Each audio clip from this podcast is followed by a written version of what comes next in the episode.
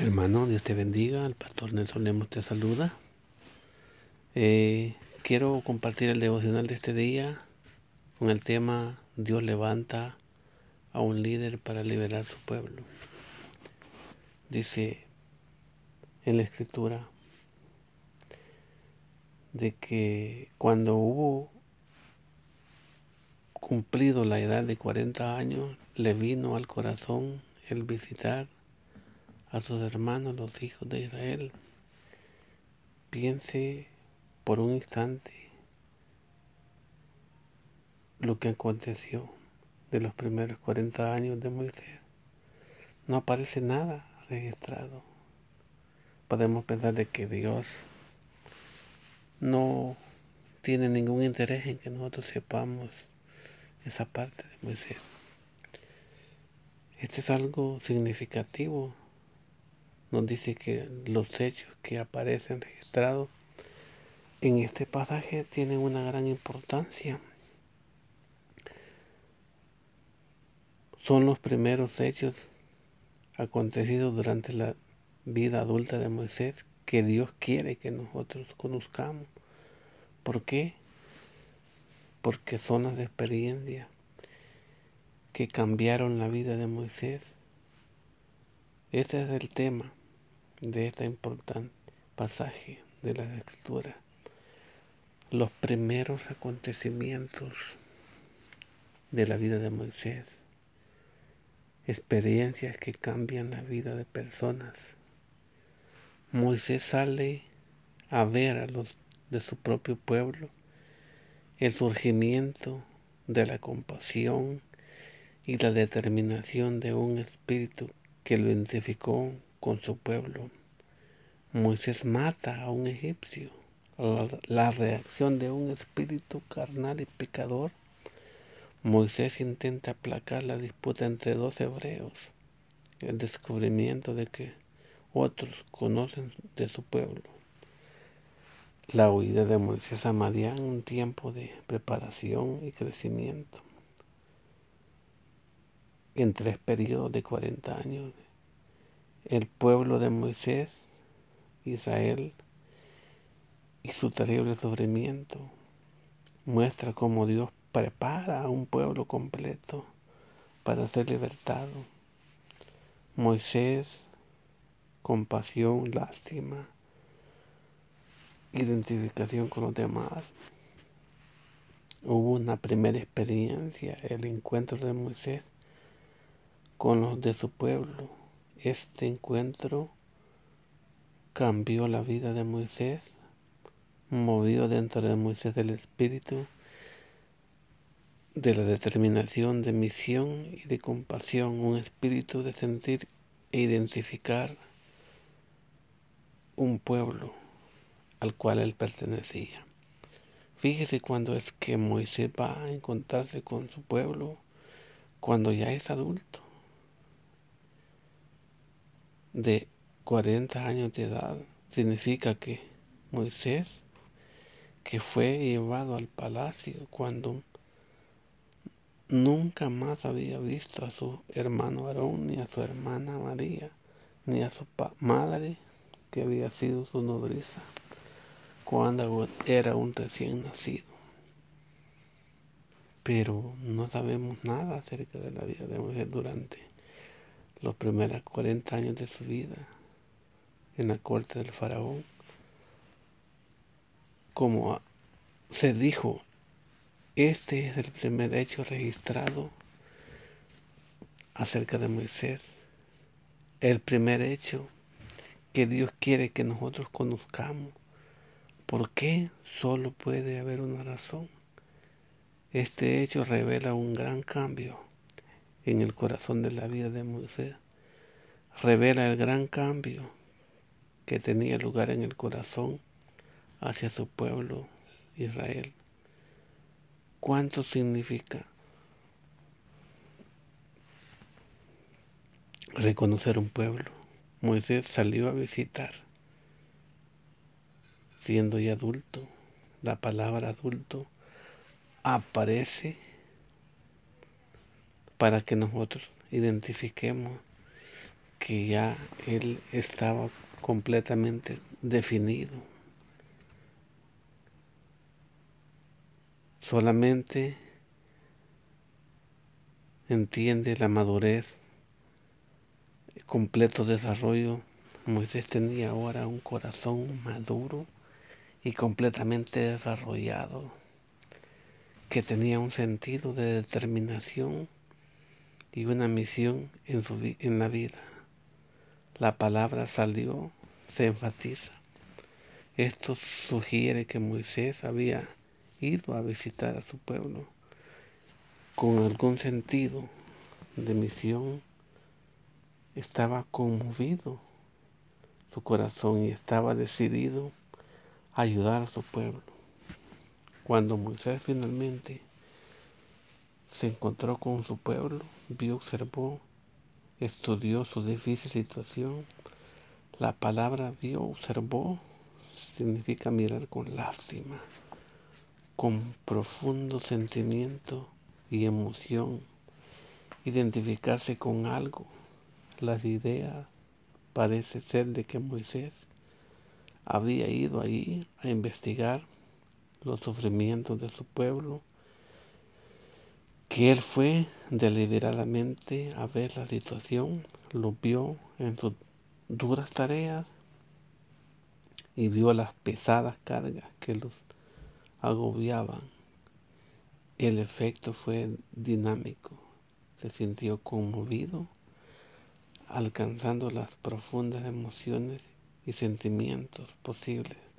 Su corazón se llenó de compasión por ellos y Moisés sufrió por su pueblo y se identificó con él. En el Nuevo Testamento nos dice que esto fue exactamente lo que sucedió cuando Moisés hubo cumplido 40 años. Le vino al corazón el visitar a sus hermanos, los hijos de Israel. El pensamiento de que necesitaba visitar puede de que fuese sus hermanos de sangre durante sus 40 años como príncipe de Egipto. Moisés, sin duda, debió haber trabajar en los talleres del pueblo, en la construcción, en la agricultura de Egipto. Los vio ser azotados, golpeados, maltratados por lo que tanto el pueblo de, este hecho particular puede mostrar algo diferente. Le estaba sucediendo a Moisés. Dios al parecer había tocado el corazón de Moisés, despertando en él sentimientos de compasión hacia los israelitas. Dios movió a Moisés hacer una visita especial para investigar los sufrimientos de su pueblo y hacer planes para ayudarlo. Por lo tanto, esta particular visita revela que el espíritu de Moisés estaba lleno de un sentido de determinación, de misión y de compasión. Su espíritu se hallaba realmente identificado con su pueblo sus terribles sufrimientos y estaba decidido a encontrar la forma de ayudarlo. Sentir compasión puede cambiar la vida de cada uno de nosotros. La mayoría, si no todos nosotros, hemos sentido en ocasiones compasión por otros, si no solo dejamos de que la compasión nos llene como hizo Moisés. Entonces la mayoría de las urgentes necesidades de las personas podrían ser suplidas. Las necesidades de los huérfanos, viudas, viudas, solitarios, presos, descorazonados, reincidentes, moribundos, enfermos, atormentados, hambrientos, pobres, vacíos, sedientos, enajenados, no perdonados, perdidos, pecadores, discriminados. Si cuando sentimos por primera vez compasión por los por otros, les tendemos la mano y los ayudamos con el tiempo, nos convertiremos en personas compasivas. El corazón y la vida de cada uno de nosotros cambiará. A muchos de nosotros nos entregaremos a nuestro trabajo como nunca antes para ganar más tiempo, más dinero y así poder ayudar a los necesitados. Otros nos sacrificaremos como nunca antes. Otros acudiremos personalmente a los necesitados de todo el mundo para ayudarlos. La compasión puede marcar para poder contribuir en las necesidades de los demás.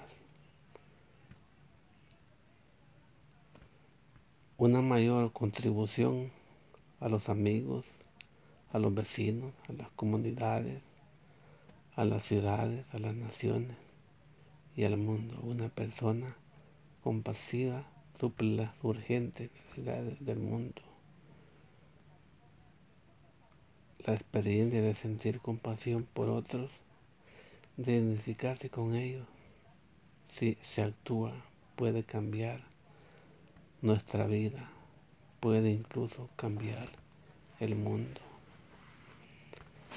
Dice la Biblia en este orden. En todo os he enseñado que trabajando así se debe ayudar a los necesitados.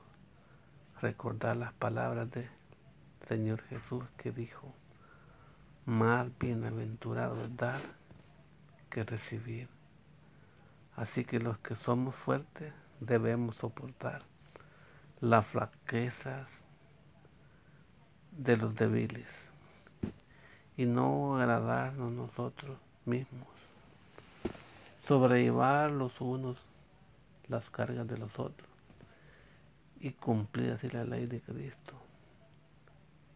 Vestidos pues como escogidos de Dios, santos y amados, de entrañable misericordia, de benignidad, de humildad, de mansedumbre y de paciencia. La religión pura, sin mácula, delante de Dios, el Padre, es esta, visitar a los huérfanos y a las viudas en sus tribulaciones, guardarse sin mancha del mundo.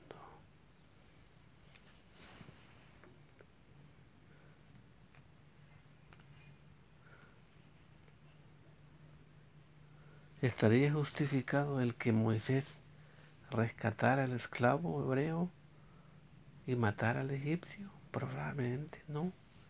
Él actuó por impulso bajo la ira y la cólera, sintiéndose enfurecido. Él no supo disciplinar y controlar sus emociones. Dicen que miró hacia todas partes para asegurarse de que nadie lo había visto. Y, enterró al egipcio en la arena para evitar que fuese descubierto. Al parecer, sabía que lo que había hecho estaba mal, se había entregado a la naturaleza pecadora y carnal y había dado rienda suelta a su cólera. Y esta experiencia de cólera, al entregarse a su naturaleza pecadora carnal, iba a provocar un atormentador temor en la vida de Moisés. Un temor que ocasionaría un cambio radical en su vida. Esto lo trataremos en los siguientes puntos. Un acto carnal y pecaminoso con frecuencia conduce a un cambio radical, malo, terrible en nuestra vida. En nuestra vida como relaciones, matrimonio, empleo, otras áreas de la vida pueden cambiar a causa de un acto carnal y pecaminoso, adulterio, robo, mentira, estafa, habladurías, pereza, embriaguez, drogadicción. Dios nos previene contra la entrega al pecado, contra la vivir una vida carnal y pecaminosa. Por eso es que Cristo Jesús anda buscando quienes creen en Él, quienes entregan su corazón para poder, por medio de, de su amor, que podamos ser libres de poder llevar con mansedumbre y poder soportar el día malo.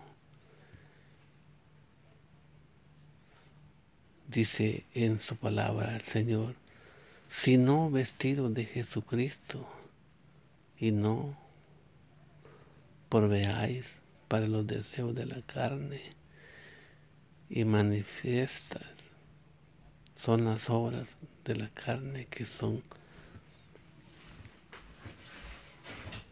adulterio, fornicación, inmundicia, lascivia, idolatría, hechicería, enemistades, pleitos, celos, ira, contienda, disensiones, herejías, envidia, homicidios, borracheras, orgías y cosas semejantes. A estas acerca de las cuales os amonesto, como ya os he dicho antes, que los que practican tales cosas no heredarán el reino de Dios.